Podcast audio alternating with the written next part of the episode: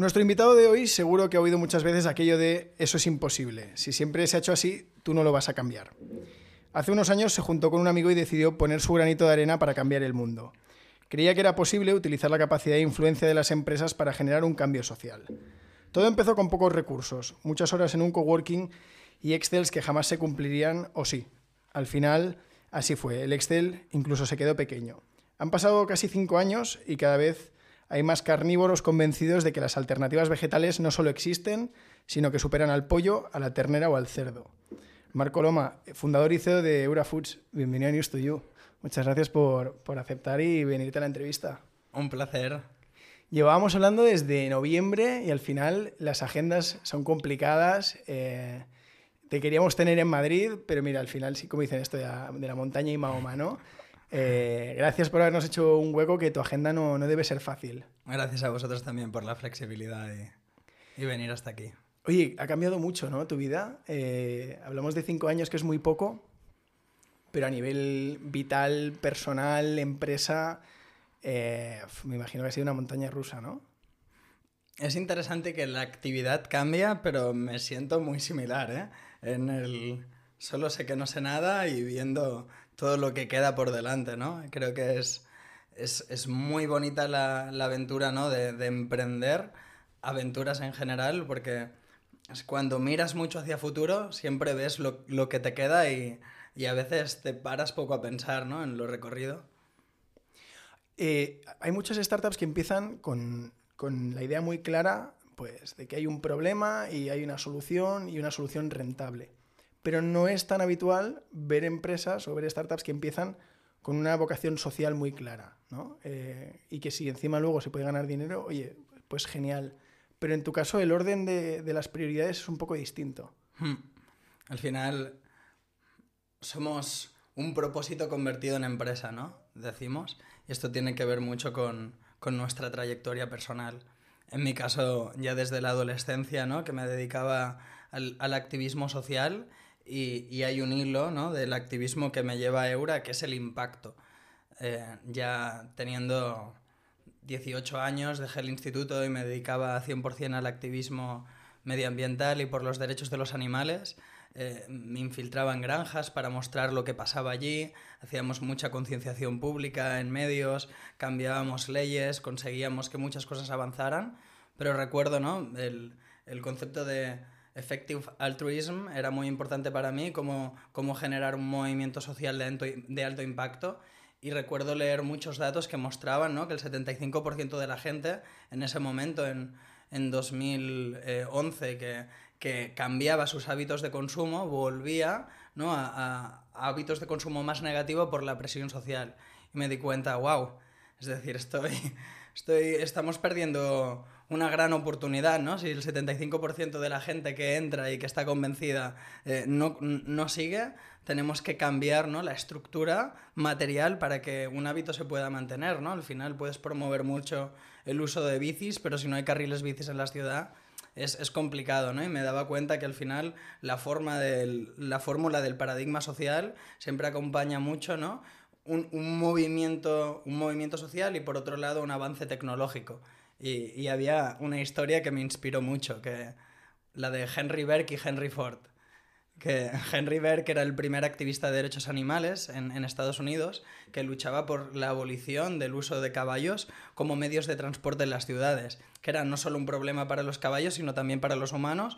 Íbamos hacia la industrialización, mucha más gente viviendo en urbes, era un problema sanitario muy grave, ¿no? y llegó Henry Berg, que era un activista que luchaba firmemente para concienciar sobre ese problema, pero contemporáneo a su tiempo mm, salió un, en Chicago un tal Henry Ford que no discutió con nadie y generó una mejor solución en la que todo el mundo se sumó, ¿no?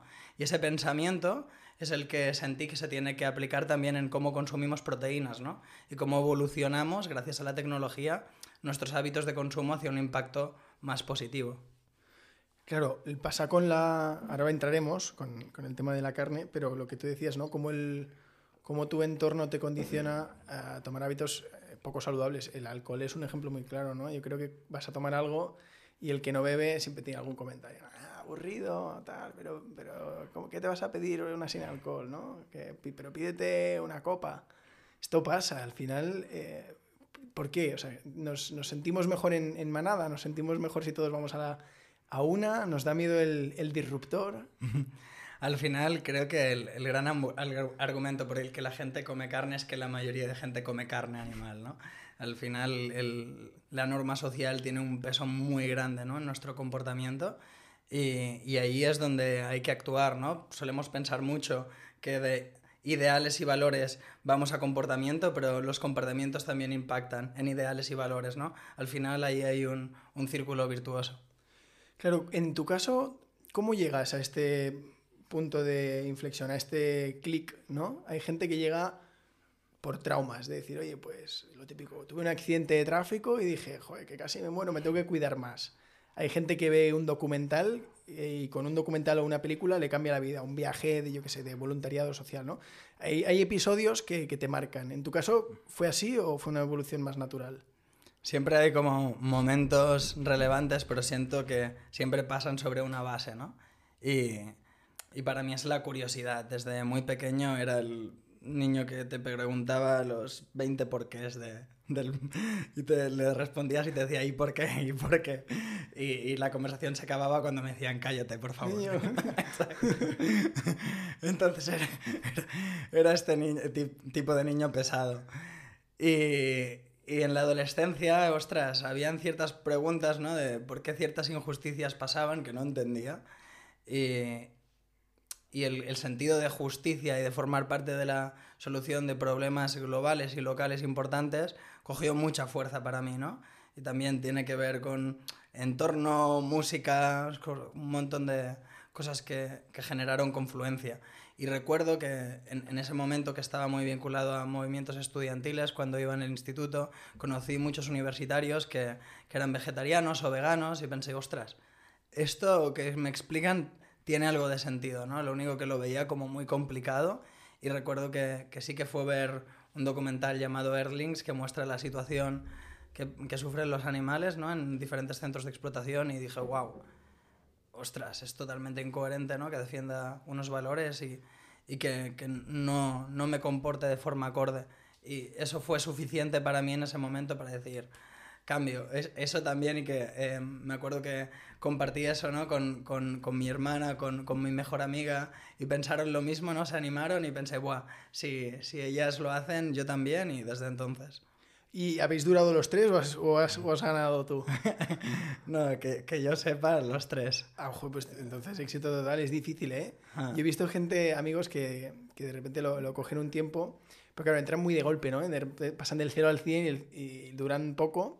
Pero sí que queda luego una capa ¿eh? de hábito saludable, luego no, se vuelve atrás del todo. Yo creo que la gente luego sí que mantiene hmm. proporciones más saludables. Y algo que interesante con lo que decías de la cerveza, ¿no? que al, final hay ciertos hábitos que impactan en, tu salud, pero aquí al final es una navaja suiza, ¿no? es decir, con un mismo comportamiento estás impactando en la justicia alimentaria, estás impactando en el planeta, en tu salud, en los animales, ¿no? es algo que, que tiene un, un impacto muy grande, la alimentación tiene mucho más impacto del que nos imaginamos ¿no? Al final un 39% de las emisiones globales vienen de la industria alimentaria y se podrían reducir más de un 70% si dejáramos de usar a los animales como intermediarios y ahí está el reto, ¿no?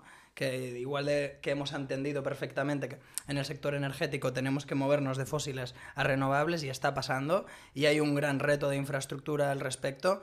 Aquí es, es, el mismo reto, ¿no? Cómo descarbonizamos un, sector que contamina muchísimo, un, motor de contaminación, que es, es la ganadería, e, evolucionando gracias a la tecnología. Lo bueno que aquí no hay que montar infraestructuras muy grandes, so, solo hay que desmontarlas, porque ahora en el mundo la mayoría de la deforestación pasa para alimentar animales, ¿no? No nos damos cuenta que hay más vacas en el mundo que, humanos viviendo en Europa y Estados Unidos, por ejemplo, y comen 20 veces más que un humano. Entonces estamos usando alimentos que podrían alimentar a 30.000 millones de humanos y, se los estamos dando a vacas para conseguir poca carne, ¿no? Generando un problema muy grande. Ya solo las vacas, casi, solo las vacas emiten tanto como todo el transporte. Claro, esto es una pasada. Em, yo soy usuario eh, muy habitual de Eura, a mí me gusta.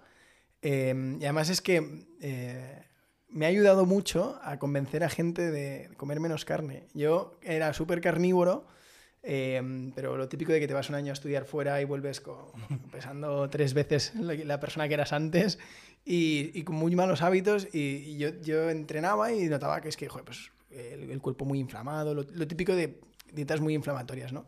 Y descubrí, pues, tú decías Erlings, pero mm, Forks Over Knives, eh, mm. Cowspiracy, bueno, eh, What the Health. Hay, hay un montón de, de, documentales en Netflix que van por ahí. The Game Changers. Mira, este además es muy reciente, que, mm. la gente, que encima el hecho de que Djokovic se implicara en, en, financiar Game Changers y tal, le ha dado credibilidad, ¿no? Porque dicen, ostras, un atleta de primer nivel. Pero la, la gente no, no, no entendía, eh, o, todavía no entiende, que, que sin carne el, el, rendimiento deportivo es aún mejor.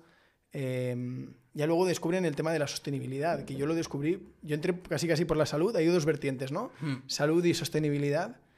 Y, yo entré por, la primera, pero el hecho de que haya productos como Eura o que se ha profesionalizado los sustitutivos eh, vegetales ha ayudado mucho a, que la gente le dé una oportunidad y poco a poco se vaya familiarizando. Pero, pero hay un mantra que es totalmente. se niega al cambio.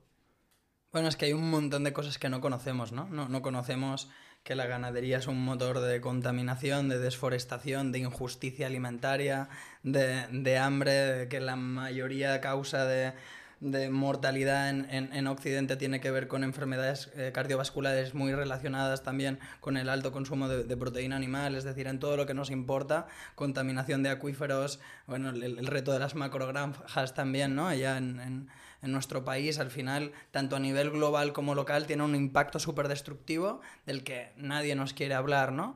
Y, creo que uno de los principales retos es que hay como mucha guerra de identidad, ¿no? Es decir, ciertas etiquetas que pesan mucho y que, la gente se identifica mucho con ellas para defender estilos de vida, cuando esto, ostras, al final deberíamos todos coger, ¿no? Bueno, tenemos este reto de, conocer esta información para, para, coger perspectiva, porque todos queremos, ¿no? Vivir en un planeta más sostenible, queremos que la gente que queremos y nosotros mismos viva bien, ¿no? Y, viva más años, y, nadie quiere que los animales sufran.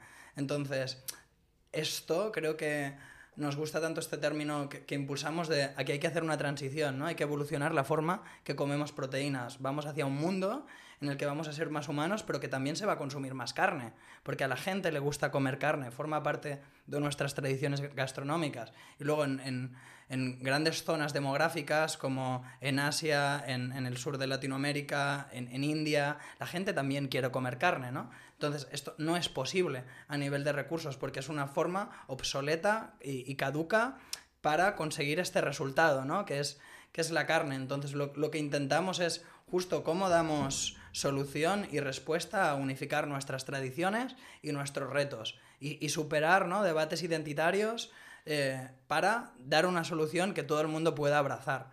Y, creo que esto es lo que intenta construir este movimiento ¿no? de transición proteica y de evolucionar un sector que ahora es un motor de destrucción.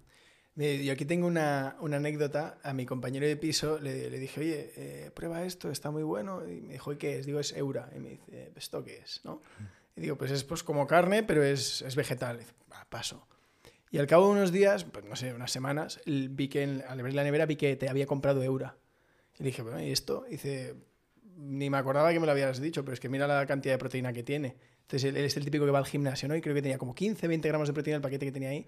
Y decía, lo he comprado porque tiene muchísima proteína. Y me hizo gracia, pero digo, es que al final la gente eh, tiene unos mitos sobre la carne y sobre los productos vegetales. Estoy convencido de que se había llevado el alimento más proteico del súper y era precisamente lo, que le estábamos recomendando, pero cuando dije que era vegetal, dijo, no, no, déjame de historias. sí, sí. Y, creo que esto es, es, una de las cosas más especiales de lo que significa la transición proteica, ¿no? De que podemos generar alimentos que van más allá de las limitaciones de, de los animales, ¿no? Es decir, al final, ostras, ya, ya no es la de recursos que necesitas para alimentar un animal y, al final también, hostia, el, pasar por encima de los intereses del animal para que podamos disfrutar de un sabor. Es que también nutricionalmente, ¿no? A, nivel de cantidad de grasas por caloría, ostras, eh, ahí hay, muchísimos retos, ¿no? Y, yendo directamente a las fuentes, podemos generar alimentos que sean muchísimo mejores, ya no solo para los animales y el planeta, sino también para nosotros, ¿no? Y aquí un, gran reto es, por ejemplo, la mayoría de hamburguesas tienen altísimas cantidades de grasas saturadas, de, de grasas que forman parte de esos problemas cardiovasculares de los que hablábamos, pues en Eura, por ejemplo, fuimos directamente al aceite de oliva virgen extra, la fuente de grasa más saludable del mundo, monoinsaturada, y, es el, como el sistema de grasa que da jugosidad a nuestros productos, ¿no? Y es evolucionar muchísimo porque esto acaba, ¿no? Que la cantidad de proteína por caloría que, que acaba teniendo el consumidor es muchísimo más alta. Ya no solo es un producto, ¿no? Alto en, proteínas, sino el, perfil de, de, grasas, incluso también cuando comparas contra muchos eh, eh, alimentos de carne animal, ¿no? Menos ingredientes, menos sal, diferentes... Eh, micro y macronutrientes muy importantes, muy mejorados, y esto es solo el principio. Claro, con Euro se puede hacer las típicas infografías que hay en Instagram de cuentas veganas, ¿no? Que te dicen los gramos de grasa, los gramos de proteína por 100 gramos, y, ves las legumbres, ¿no? Como que casi siempre barren a, las, a las, carnes y tal. Con Euro se puede hacer eh, esto. ¿Habéis, habéis, conseguido llegar a, a niveles súper competitivos de nutrientes y, y, bajando un poco el, los efectos adversos, ¿no? Y, de... y, lo brutal es que es solo el principio. Es decir, eh, estamos usando ahora en el mundo solo el 1% de los vegetales que existen. Es, es, muy interesante que hay más de 20.000 especies y el 90% de la alimentación se hace con 20 especies. Y luego, dentro de, de, los vegetales, estamos usando solo una fracción muy pequeñita ¿no?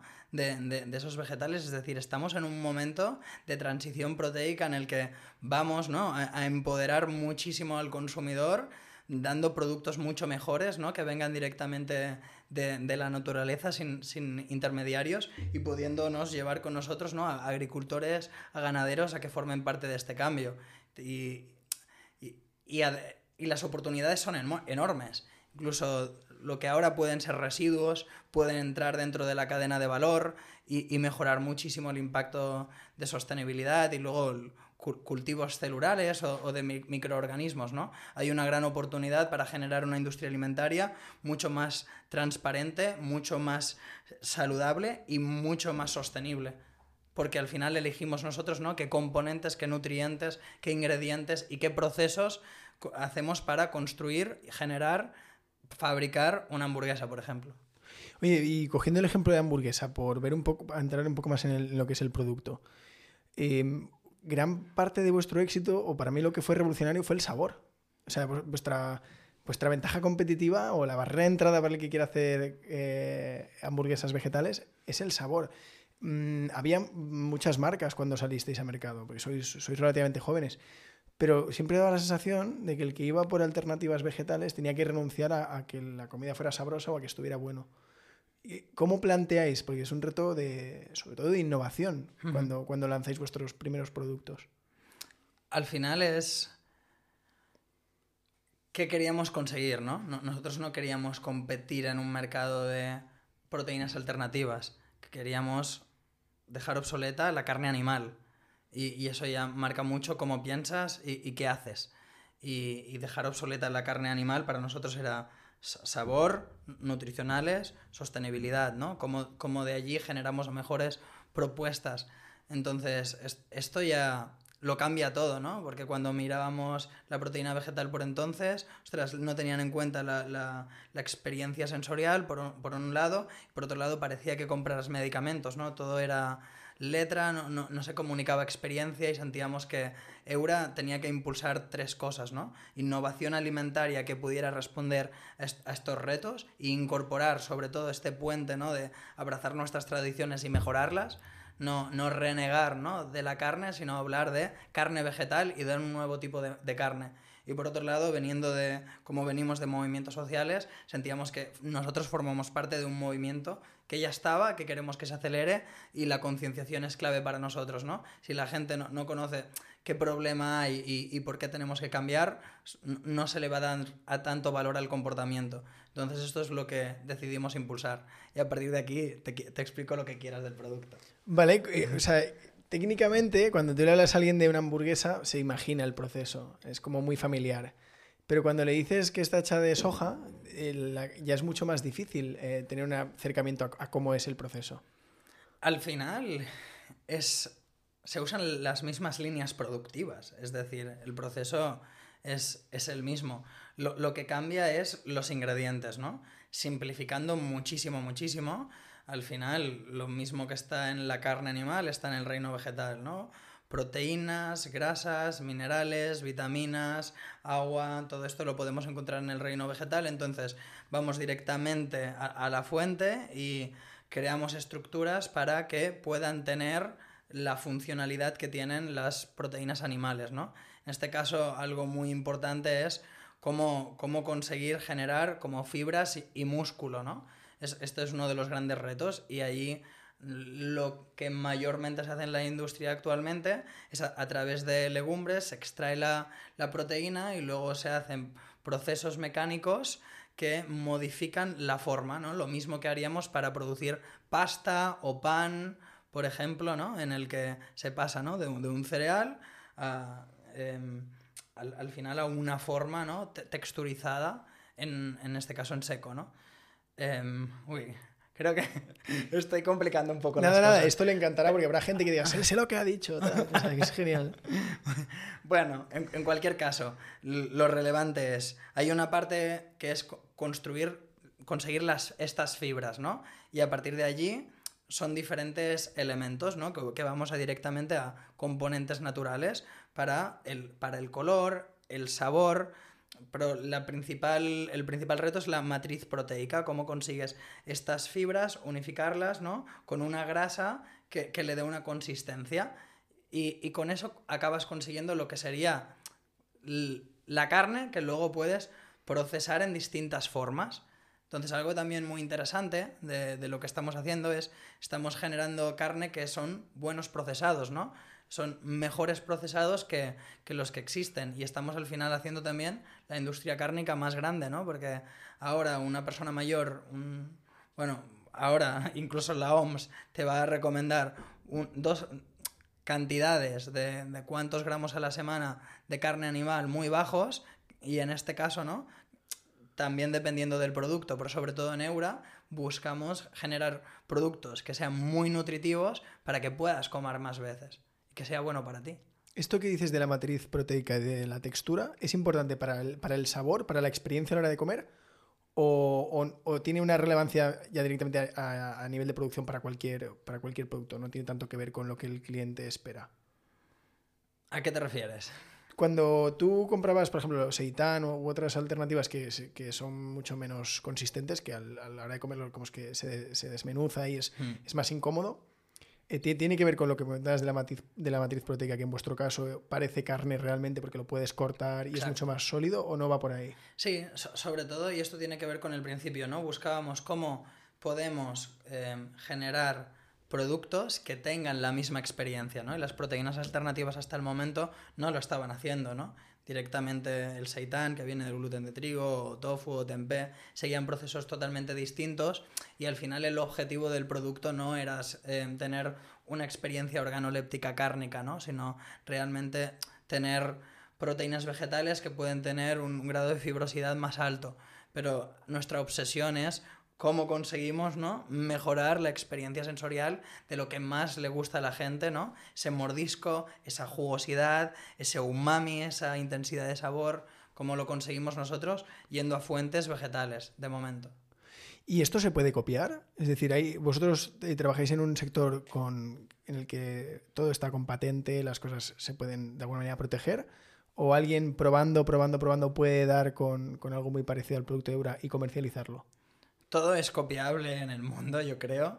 Lo único que, claro, em, hay muchos. Hay muchos caminos para llegar a Roma, ¿no? A, nivel de qué ingrediente, qué, qué, características, qué parámetros en el proceso. Es decir, hay, muchas variables que impactan en el producto final, ¿no? Al final no es una pieza de ropa donde tienes ¿no? un material, un, proceso productivo, un estampado y, ya está. Lo, interesante para mí es que, es que estamos en los primeros estadios de esta industria. Es decir, estamos como en el momento de la BlackBerry. Aún no se ha creado ni el iPhone, ¿no? Y, ahí está toda nuestra lógica de no estamos haciendo productos para quien ya estaba consumiendo proteína vegetal, sino para todos aquellos que no estaban y no están consumiendo proteína vegetal, ¿no? Queremos enamorar a la gente que le encanta la carne dándole algo mejor eh, para ellos. Entonces, ahí es una mejora continua, ¿no? Lanzamos una primera hamburguesa nosotros en, en 2020, en 2021 lanzamos una segunda versión y este año lanzaremos una tercera, ¿no? Aquí hay que mejorar constantemente porque estamos aprendiendo y estamos en los inicios de una industria que, que viene para transformar la cadena de valor de la proteína. Oye, ¿cómo era la primera hamburguesa? Bueno, la hamburguesa vino luego, el, el primer producto de Eura, el día que, que hacíais pruebas que ni siquiera lo comercializabais. El pollo. El pollo. ¿Cómo eran los primeros días? dicen, a veces al principio te da vergüenza, cuando, cuando construyes una app o un producto digital, ¿no? Te da vergüenza enseñarlo. Eso es buena señal, te dicen. En vuestro caso, ¿costaba comerlo o ya, ya afinasteis bastante y la verdad es que incluso antes de el, primer producto que lanzamos al, al, mercado fue el pollo, pero antes experimentábamos mucho con embutidos y hamburguesas que no, no aplicando lógicas inadecuadas y no conseguíamos los resultados que, que esperábamos y eso me llevó ¿no? a, a, leer muchos más papers y, y, leer mucha documentación científica sobre cómo estructurar ¿no? proteínas vegetales para conseguir fibras largas que, que tengan esta Em, esta sensorialidad de músculo, ¿no? Entonces, esa fue la obsesión y, ese fue, ¿no? Como el, mindset que nos pudo llevar a, conseguir esos productos. Y, lo complicado fue, ostras, una vez aprendes esto, ¿dónde, dónde se hace? ¿Dónde, ¿Dónde, encuentro estos equipos? ¿Dónde encuentro estas máquinas? Em, y, eso fue un proyecto ¿no? de, de dos años y, de muchas pruebas, al final es una de las cuestiones complicadas ¿no? de, de este tipo de industrias que no, no, lo puedes hacer en el salón de tu casa o en, o en una cafetería poniéndote a programar, ¿no? Entonces, eh, eso fue de, de, las cosas más complejas y ahí nos, nos ayudó mucha gente, muchos, muchos profesionales, centros tecnológicos para acabar encontrando ¿no? partners que ya tuvieran las líneas productivas para poder conseguir los primeros productos que al principio pues los vendía ¿no? por, por grupos de WhatsApp, de Facebook y, y validando si aquello que me parecía tan especial otros también lo hacían y hacíamos rutas vendiendo a amigos y amigos de amigos y con esto acabamos, ¿no? De, de validar recetas, de cambiar recetas y, y, de ahí lanzar. Lo bueno, bueno, igual yo, yo hablo de fuera, ¿eh? Pero me da la sensación de que tu, producto es, es, muy fácil validarlo. O sea, no es fácil que quede bien, pero es muy fácil ver si funciona o no. Porque la gente lo prueba y, y, no tienes que ser un biotecnólogo para saber si está bueno o no. Entonces, siempre decimos, ¿no? Con la app, nosotros tenemos una app. Si lo entiende mi madre, oye, es usable, ¿no? Porque mi madre no es un perfil súper digital. En vuestro caso, si lo, si, le, si lo prueban tres y les gusta, es que esto está bueno. Exacto. Siempre, además, hablamos mucho del rol de las abuelas, ¿no? También. Claro. Aquí, ostras, si, si le gusta la abuela de verdad, si, si le gusta a mi abuela, para adelante. Y en vuestro caso, ¿cuánto tardabais cuando queríais al principio y cuánto tardáis ahora? O sea, me imagino que, que en vuestro caso, que es complejo, el, el tiempo es una variable súper importante a la hora de producir. Hmm tardamos en, en desarrollar un producto. Somos un poco perfeccionistas, entonces vamos a, a, tiempos interesantes. ¿eh? Lo único que ahora ampliamos equipos para, para, poder tener varios productos en, en, desarrollo. Pero, ostras, mmm, hemos tenido que aprender y, y, desarrollar mucho para empezar ¿no? este año a traer más, más productos que den libertad de elección a la gente. Claro, se ha hablado mucho del chorizo, por ejemplo, de la prueba que hicisteis en Castilla-La Mancha. Eh, son, son experimentos divertidos. ¿Cuánto, se os ocurre el chorizo? ¿Cuánto habéis tardado más o menos en tener un, un producto comercializable? Al final ha sido más de un año el proyecto. De un año.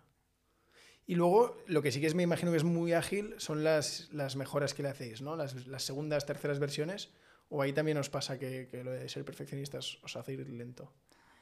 Al, al final también vamos en, en ciclos de, de cualquier mejora, ¿no? Para que sea sustancial, acabas yendo también a, a, ciclos de más de un año. Que, que, en grandes, quizá, corporaciones alimentarias quizá dicen que es poco. Claro, qué guay. Yo tengo, a tengo una anécdota y es que eh, no sé cuánto hace, hace un año más o menos, a lo mejor dos años, eh, me apareció en Crowdcube eh, vuestra ronda Pero yo, eh, previamente, ahora, no sé, como cuatro o cinco meses antes de que saliera la ronda a CrowdCube, pues escribí, mandé un mail a info, o sea, estoy, te estoy hablando, no sé, no sé las fechas, ¿eh? Dije, oye, eh, ¿tenéis pensado hacer alguna inversión, alguna ronda y tal? Porque yo lo vi en el súper y me gustó. Ese fue mi criterio de inversor, yo ni, ni analicé Excel, ni historias, ni el tamaño de mercado, ni nada. Y me contestó alguien de tu equipo y dijo, pues de momento no, pero, pero no lo descartamos a futuro. Y de repente lo vi en CrowdCube, pero durasteis horas y ya estaba cerrada. Y dije, la leche, al cabo de unos meses o unas semanas veo, eh, levantan 15 millones o 16 millones solo de, solo de la plataforma y eran 4, ¿no? Lo que levantasteis. Hmm. Y digo, he perdido aquí un, un, tren y cada vez que os veo en el, en el súper, vuestra gama va creciendo. Entonces yo me alegro como consumidor, pero se me ha ido una oportunidad. Eh, estos tíos ya están en unas cifras eh, increíbles. En, en, dos años sois en torno a 100 empleados, ¿no? ¿Cómo, cómo has visto tú esta, esta evolución a nivel de, de fondos? Habéis levantado bastante dinero, ya son cifras pues, serias. Crecéis en empleados, crecéis en países. ¿Cómo gestionas tú esto como, como CEO y fundador? ¿Cómo puedo? ¿A, qué te refieres en, al, final creo que vuelve un poco a lo que me decías al principio, ¿no? La actividad siempre es frenética, siempre te, sientes, ¿no? Que estás en, explorando nuevo territorio, ¿no? Y eso te lleva a aprender. Y lo que sí que vas trabajando cada vez en horizontes temporales más largos, ¿no? Em, esto creo que es lo que evoluciona con la evolución de, la compañía y, y, también cada vez estamos más empoderados de vamos viendo ¿no? más tracción, más realidad de este sueño de poder acelerar y ser un motor de aceleración de esta transición proteica es más posible porque hay mucha más gente que nos apoya y hay muchos pasos adelante, ¿no? Entonces yo, yo lo vivo cada vez con, con más empoderamiento de cómo vamos construyendo un equipo cada vez con más talento, más grande, con más gente queriendo ¿no? que nos vaya bien como tú. Eh, y seguro que habrá oportunidad, más oportunidades, porque lo que pasó, ostras, em, no nos lo esperábamos. Batimos récords en, en Crowdcube. Aquí mucha gente, e incluso yo mismo, ostras, ¿qué va a pasar? ¿no? Em, real, vamos a conseguir que, que la gente nos dé, nos dé apoyo. Recibimos mensajes, pero no nos esperábamos lo que pasaría. Claro, buscabais uno y os fuisteis con cuatro, ¿no? Más o menos. Sí, Algo así, en 24 horas. En, en 16. 16. Claro, yo la vi cerrada el día siguiente y digo, no puede ser. Y además dije, estos se han equivocado, ¿no? Y te metías y veías eh, 399%, como que habías batido ahí todas las expectativas. De hecho, en esa ronda entró gente conocida. Hmm. ¿A ti te sorprendió luego el. Cuando me imagino que cuando te enteras de quién entra y tal, ¿te, te sorprendió? ¿Te ha pasado de gente a la que yo respetaba ahora invierte en mí? ¿O momentos así como de, de darte cuenta de, de, lo, de, que lo que has hecho es, es grande? Es brutal, sí. Muchos ídolos para mí, ¿no? Y para mucha gente de Eura estaban apoyándonos, ¿no? Y enviándonos mensajes de, vamos. Claro, esto es público, como al final se ha publicado. Eh, a mí me llama la atención, Globo, bueno, Oscar Pierre a nivel personal invirtió, mm. eh, había futbolistas, eh, es guay, ¿no? Que dices, pues esto, lo que te decía, no son expertos. si han invertido es porque el producto lo han probado y les gusta. Mm. Sí, sí. Contamos con, con el apoyo de, más de 3.000 personas ¿no? que, que, invirtieron en el, en, en, el crowd equity y luego también de, de, fondos internacionales, ¿no? expertos en esta transición proteica que, que quieren acelerar esta visión con nosotros. Oye, eh, si fueras una empresa de software, me, me imaginaría que lo que más eh, abunda en tu empresa son programadores. Pero en el caso de Eura, ¿cuál es el perfil más común? Ahora estamos en un momento de expansión internacional, ¿no? Entonces, el, equipo más grande es el equipo de growth, de, crecimiento, eh, pero estamos, est todos los equipos están creciendo. Los, los que más, eh, el, equipo de, de R&D y, y, de crecimiento. Pero mucha gente y tenemos que hacer aún muchísima especialización y crecimiento en, en todas las áreas, así que estamos en un momento en el que somos 115 personas y acabaremos el año siendo más de 225. O sea, vuestro equipo de producto, ¿qué formación debería tener o, qué formación tiene? Producto es, es, es, justo intentamos, eh, nos estamos organizando también como se organizan las tecnológicas, porque queremos construir una cultura de innovación y, e impacto, ¿no? Y justo lo que tradicionalmente en, en compañías alimentarias se llama marketing, aquí lo llamamos producto, ¿no? Y, y lo que también se llama marketing, aquí lo llamamos comunicación. Entonces estamos también intentando innovar en cómo organizamos la empresa para, poder tener más impacto, más velocidad, más especialización y, más profundidad, ¿no? Entonces, hay, al, final el producto se crea por, la parte de la gente de producto, que serían como más perfiles de marketing que quieren entender muy bien el consumidor y el no consumidor, ¿no? Para, para poder generar más valor y entender muy bien el user experience, ¿no? La parte sensorial y de inteligencia de, mercado para generar productos, ¿no? Que tengan un impacto mayor. Y luego estaría toda la parte de, de R&D, que, que eso tendría toda la aplicación tecnológica la gente que desarrolla el producto por un lado y allí también tenemos equipos de ciencia y tecnología que están desarrollando ya proyectos a dos, cuatro años en los que se miran nuevos ingredientes, eh, nuevos procesos y, el futuro, ¿no? Es muy interesante.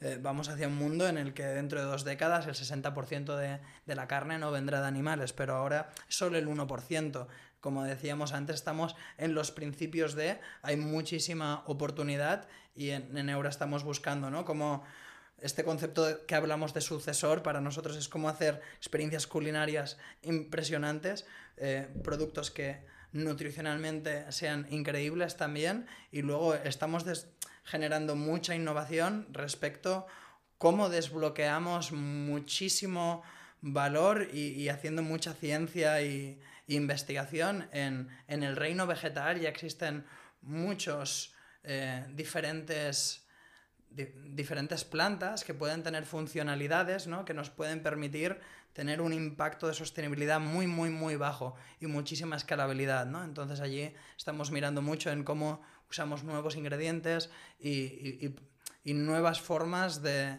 generar procesos que, que generen productos que tengan un impacto mucho mayor. Eso es, una parte un poco más laboratorio, ¿no? Por, intentar ubicarlo, tienes una parte del equipo que está pues ahí, ¿no? Peleándose con, nuevos, eh, con nuevos vegetales, con nuevas formas de, hacer producto, pero hablando de producto refiriéndome siempre a la parte que, le llega al cliente, a, la, hamburguesa, a la carne, lo que sea. Em, ¿Cómo es esta, esta, estructura dentro del, laboratorio? Eh, me imagino gente muy, muy técnica, lo que decías, ¿no? Todo el día leyendo papers y buscando un poco la, qué es lo siguiente. Lo tenéis aquí. Los, los, que leen papers, pero, leen papers y están todo el día hablando con científicos y haciendo proyectos, ¿no? Con, con gente muy, muy experta en una materia, pero luego los demás están haciendo pruebas todo el día y probando, ¿no? cómo aplicar, ¿no? En los productos que queremos hacer diferentes procesos o ingredientes. Y, hay muchísimo ensayo, porque hay muchas cosas que, podemos conceptualizar, pero luego se tienen que probar, ¿no? Entonces hay, como un, laboratorio que se haría como una mini fábrica y, de allí ya vamos ¿no? a, fábrica y a escalar las recetas y, validar ¿no? de que ese prototipo que se ha hecho pueda escalar y ir a línea productiva. El laboratorio es, in-house, me imagino. Mm, la fábrica, línea productiva es fuera. Exacto. Vosotros tenéis, eh, o sea, decir, tenéis que llegar a un, número determinado de, ventas para internalizar la fábrica o es algo que, no depende de las ventas, que no, está en vuestros planes? Ahora queremos ir hacia un modelo ¿no? en el que le podamos dar más libertad de elección a la gente, ¿no? Y al final cada producto, más o menos simplificando mucho, acaba necesitando su línea productiva. Entonces lo que buscamos es hacer partnerships ¿no? con, la industria alimentaria, que, ya tienen los equipos de, calidad y los equipos que necesitamos. Eh, y, la capacidad de tener volumen para poder hacer en este estado de la compañía, ¿no? Partnerships con ellos, llevar nuestras recetas, nuestros ingredientes, nuestro proceso y, así protegemos ¿no? nuestra, eh, nuestro trabajo, nuestra IP y, y así también podemos escalar, ¿no? Creemos que a veces no hace falta reinventar la rueda, sino em, usar mejores materiales en esta rueda. Entonces ahora estamos muy centrados en cómo generamos muchos productos distintos y eso nos lleva a estar colaborando con más de siete fabricantes. De cómo ha crecido Eura, que ha sido sorprendente, porque habéis, habéis podido crecer a un ritmo sostenido en los últimos tres años, eh, y más que un por dos. Em, a mí me interesa mucho cuáles han sido como los saltos para vosotros que habéis visto de, pues esto me ha ido haciendo entrar en, diferentes ligas, ¿no? ¿Cuánto os ha servido apoyaros en grandes marcas para crecer? Em, si el cambio realmente fue llegar al gran consumo. O sea, en tu, haciendo una foto o mirando para atrás, ¿cuáles has visto los clics que te han ido haciendo saltar de, nivel? Al, final, no hay una perspectiva, ¿no? De, no tengo una perspectiva de, grandes, grandes saltos, es siempre un, continuo hacia adelante, porque ya desde el día uno estábamos conectando y contactando con supermercados también, lo único que no estaban interesados en este momento, ¿no? Y allí es... E, e, Eura ha podido crecer y tener este impacto porque llegamos antes de que esto generara interés, ¿no? Y ahí estábamos cometiendo errores y aprendiendo en, un momento ¿no? en, el, en el que teníamos tiempo, ¿no? Para, para poder aprender, pero mm, seguramente si quisiéramos hacer ahora esta, esta idea no habría espacio, ¿no? Y, al final llegamos muy, muy pronto. Lanzamos en 2017, pero desde 2014 ya estaba trabajando en que esta idea fuera posible, ¿no? Y, y dicho todo esto, al, al final el, el, principio, ¿no? Fue em, construir mucha relación con, con el, el, sector especializado que más Em, más apostó ¿no? por, por, esta categoría, tanto a nivel de, de restauración como, como, de retail, pero al final cuando miras la distribución alimentaria, ¿no? más de el 99,9% pasa en la, en la gran distribución, hay, hay ciertas enseñas de distribución que mueven ¿no? muchísimo volumen. Entonces ya la que entras en estos canales masivos de, de distribución el, impacto ¿no? en, toneladas y en, el consumo de la gente es, muy, muy grande. Oye, ¿por qué, por qué os empezaron a hacer caso? Eh, eh, ¿El canal especializado crece mucho y ellos ven? Eh, ¿Simplemente seguís insistiendo y el paso del tiempo os da la razón? ¿Qué cambia? ser pesados, por, por, un lado, y, y al final, claro, la distribución necesitaba aliados para construir ¿no? una categoría nueva que mucha gente no conocía. Y el, y el hecho de, de, poder ser una marca ¿no? que, que, forma parte de una comunidad y tiene una comunidad, acaba dinamizando que, que, esa categoría pueda existir. Es muy interesante que eh, más del 80% del crecimiento de la categoría en supermercados ha sido gracias a Eura, más del 50% de, de la innovación eh, es, es de Eura que está pasando en España, ¿no? Entonces, eso, ayuda a que seamos un, un, aliado para la distribución, para que acompañarles en cómo, cómo pueden ellos también capitalizar la oportunidad que les genera esta transición proteica, ¿no? Porque, claro, puede haber mucho escepticismo, pero trabajamos mucho en cómo les damos la mano para que esa apuesta que, que ya creen eh, les genere menos vértigo. ¿Y vosotros recibís hostilidad o notáis hostilidad del sector cárnico? Depende. Eh, depende de los actores. Eh, em, porque al final las patronales cárnicas nos han llevado a juicio. Eh, ¿Por? O sea, ¿qué, qué, alegan? Porque... Hicimos una campaña en, en Madrid que comunicaba una hamburguesa de carne contamina más que tu coche, ¿no? queriendo concienciar sobre, sobre el impacto ¿no? que tiene la ganadería, que es más alto que el transporte, ¿no?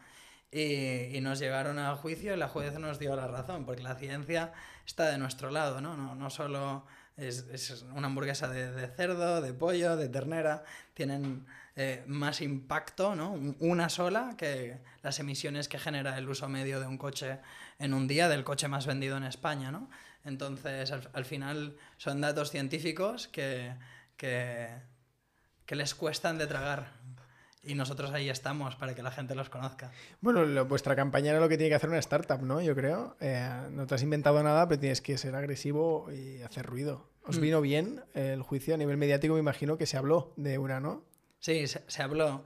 También, ostras, em, fueron grandes aprendizajes, ¿no? Me gustaría ser un actor, ¿no? Que ilumina el futuro y que toda la industria se emociona hacia ese futuro. No, no me gustaría ¿no? Que, que, generáramos muchísima crispación con, con, gente que tiene que subirse al barco de este cambio, pero a la vez, ¿no? Sentimos que es muy importante que la gente conozca lo que, lo que no conoce. Y ahí a veces hay el choque entre ese mundo, ¿no? Que aún no ha nacido y uno que tiene que evolucionar. Y ahí es modo apisonadora, oye, pues tengo que ir de frente porque yo tengo que avanzar, ¿no? A veces hay, hay que ir hacia adelante y vuestro propósito, pues a veces hay que ser un poco egoísta. En esas situaciones te toca elegir y no puedes contentar a, competidores, ¿no? Ojalá que se hubieran sumado hace cinco años y estaríais todos en igualdad de condiciones, pero se rían un poco, ¿no? De vuestra propuesta hace cinco años y ahora van, van tarde. Esto, esto siempre pasa, ¿no? La disrupción viene de fuera.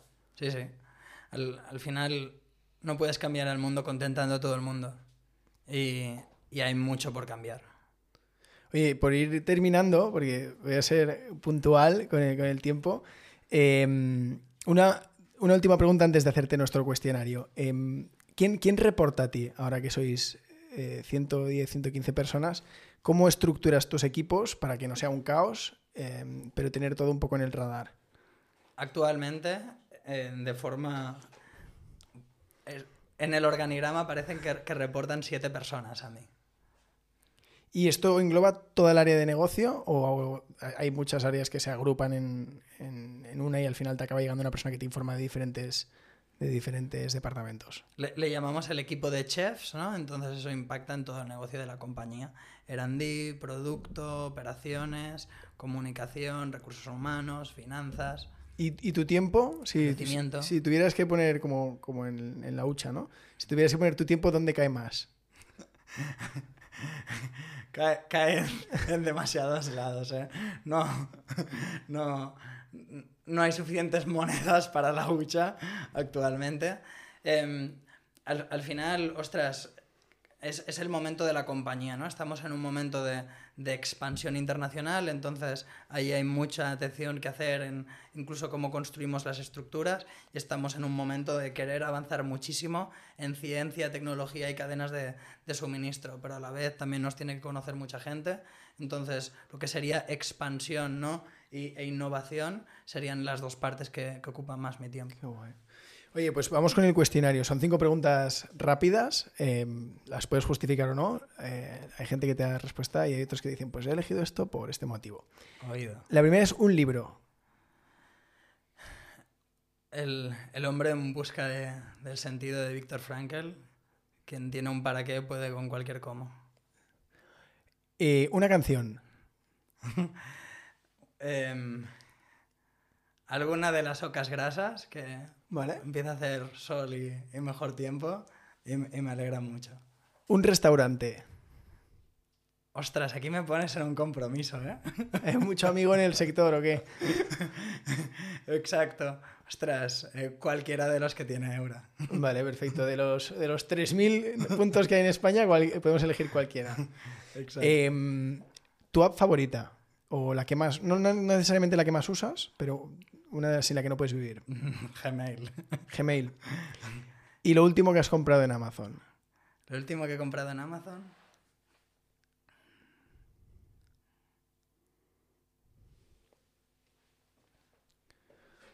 Eh, me he mudado hace poco y, me he comprado una estantería y unas toallas para el baño. Vale, oye, pues eh, eh, productos intrépidos. solo soy una vez. Oye, pues eh, te damos un regalo a toda la gente que viene al podcast. Nos gusta agradecérselo. así que este, este es tu regalo, Marc. Sí, sí. Muchas gracias. Nada, gracias a vosotros que nos habéis hecho aquí un hueco, que os hemos llenado esto de micros y focos. no sé si eres muy cafetero. Pero, Mucho. ¿Sí? Bueno, nosotros igual. Mi superpoder. Pues esto es. A veces al invitado le decimos, ojalá que aparezcas en News to You, porque eso significa que eres noticia. Pero, pero en tu caso ya lo eres. Eh, hemos hecho la prueba, te hemos buscado y aparecéis. Así que, pues que sigáis apareciendo. A te voy a hacer una foto. café para, para salir os, más. Os hago una foto para ponerte en nuestro corcho de, de, de gente que ha pasado por el podcast.